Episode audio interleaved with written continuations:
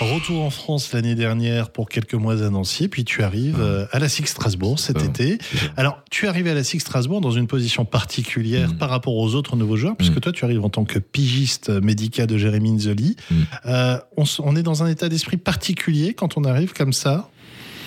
Euh, non, pas forcément, parce que bah voilà, j'ai pas mal, j'ai pas mal de kilomètres euh, maintenant dans les pattes et je prends ça comme une, comme une opportunité. C'est vrai que ça peut paraître un peu surprenant de, de dès l'été de prendre un, contrat que de que de six mois, mais euh, mais pour moi c'était logique, c'est une suite logique par rapport à ce que je voulais moi personnellement. Et par rapport aux endroits que j'ai fait, si on fait, si on fait le chemin, si on prend un, un pas de recul, euh, c'est une suite logique. Parce que bah voilà, j'ai fait un peu de, un peu de basket en Serbie, en Grèce, euh, aux États-Unis, donc euh, passer par Strasbourg, c'est un peu une suite logique avec le coach. Et euh, mais voilà, la durée, c'est c'est qu'une anecdote. euh, si si j'ai si j'ai la possibilité de, de prolonger, je le ferai, mais euh, mais vraiment pouvoir jouer deux fois par semaine. Ça ne te prend pas plus la tête que ça, non, pour être non, clair. non, je suis vraiment concentré sur ce que j'ai à faire. Et puis euh, après, voilà. Alors, il paraît que tu t'es déjà imposé dans le vestiaire suite à une enquête interne. Alors, Euh, mauvaise chose pour toi et tes coéquipiers, vous avez élu votre capitaine joueur le plus râleur déjà. ouais, Est-ce que c'est vrai Bah, c'est vrai que Ali. Il n'est pas là, tu peux le dire. Il a, il a, un, il a un passé de râleur, ouais. Mais, euh, mais c'est vrai que Jerry, il est pas mal non plus. Euh, Jerry Grant. Ouais, Jerry, il est pas mal non plus en mode râleur. Euh, c'est vrai qu'Ali, ça se voit un peu plus. Mais Jerry, c'est c'est un peu plus, un peu plus malin. Mais c'est vrai qu'il est pas mal râleur, ouais. Et toi, tu es le joueur le plus drôle du vestiaire. C'est sûr. C'est ce qui ressort de cette enquête. hein. Ouais, J'ai ouais, mes sources.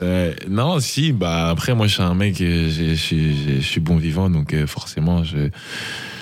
J'aime profiter vraiment. on on a, aux États-Unis, ils appellent ça le glue, le glue guy. Donc, ouais, je suis un mec, euh, j'aime bien, j'aime bien, j'aime bien rigoler. Ouais. Bon, alors nous, on va remonter le temps, si tu le veux. On va partir quelques années en arrière.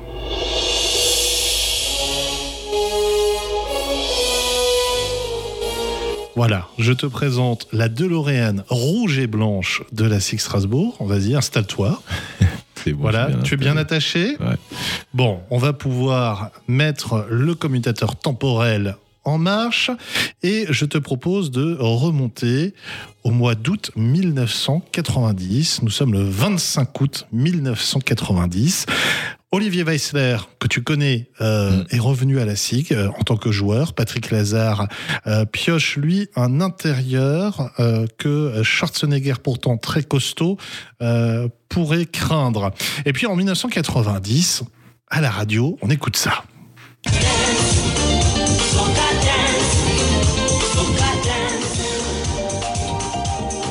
Comme quoi, les souvenirs n'ont pas que du bon. Cet intérieur qu'a recruté Patrick Lazare, il s'appelle Hakim Shahid. As-tu entendu parler de lui? Non. Non. La légende veut que ce garçon aura été certainement le joueur le plus cher pour les frais de bouche de la SIG. Nous sommes donc en août 90, c'est le traditionnel barbecue de début de saison. Les dirigeants ont convié tous les joueurs.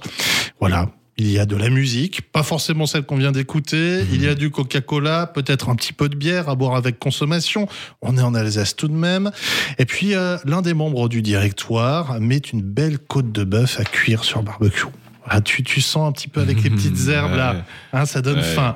La côte de bœuf, là, la viande qui commence légèrement à croûter à l'extérieur, elle est bien tendre, bien rosée à l'intérieur.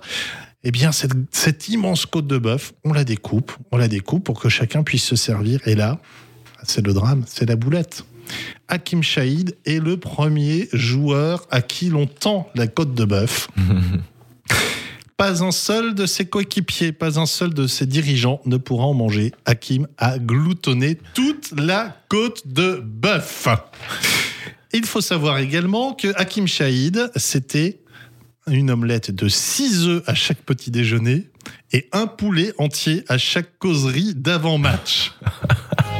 Nous repartons tout de suite en 2019. Boris, ça te fait quoi d'avoir entendu l'histoire du joueur le plus glouton de l'histoire de la SIG Est-ce que tu imagines juste une omelette de 6 Six œufs à chaque petit déj? Ouais, c'est. une culture différente, hein, les Américains. euh, Là, sais, oui, mais lui, je pense qu'il est même très différent Ah des ouais, Américains. ça, ça. Bah, ça arrive. Ouais, Il y a pas mal de spécimens dans, dans le monde de- dans le monde du sport et, bah, ça en est un. Donc, euh, Ah, effectivement, effectivement, un gros spécimen.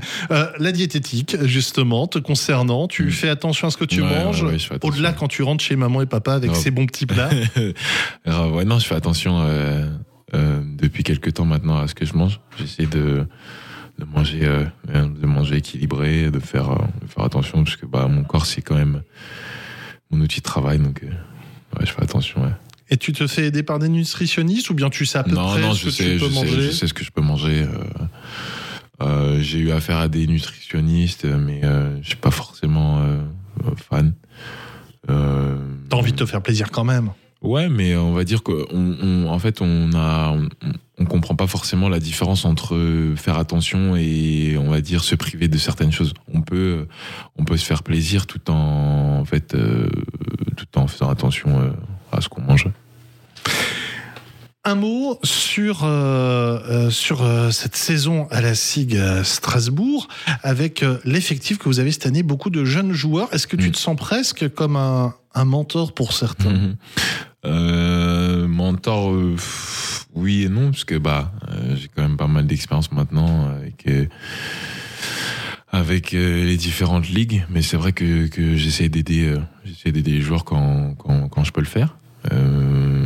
Voilà, parce que Vincent, il a, il a des demandes particulières qu'on peut pas forcément comprendre directement, donc ouais, j'essaie d'aider les gars quand, quand je peux le faire. ouais.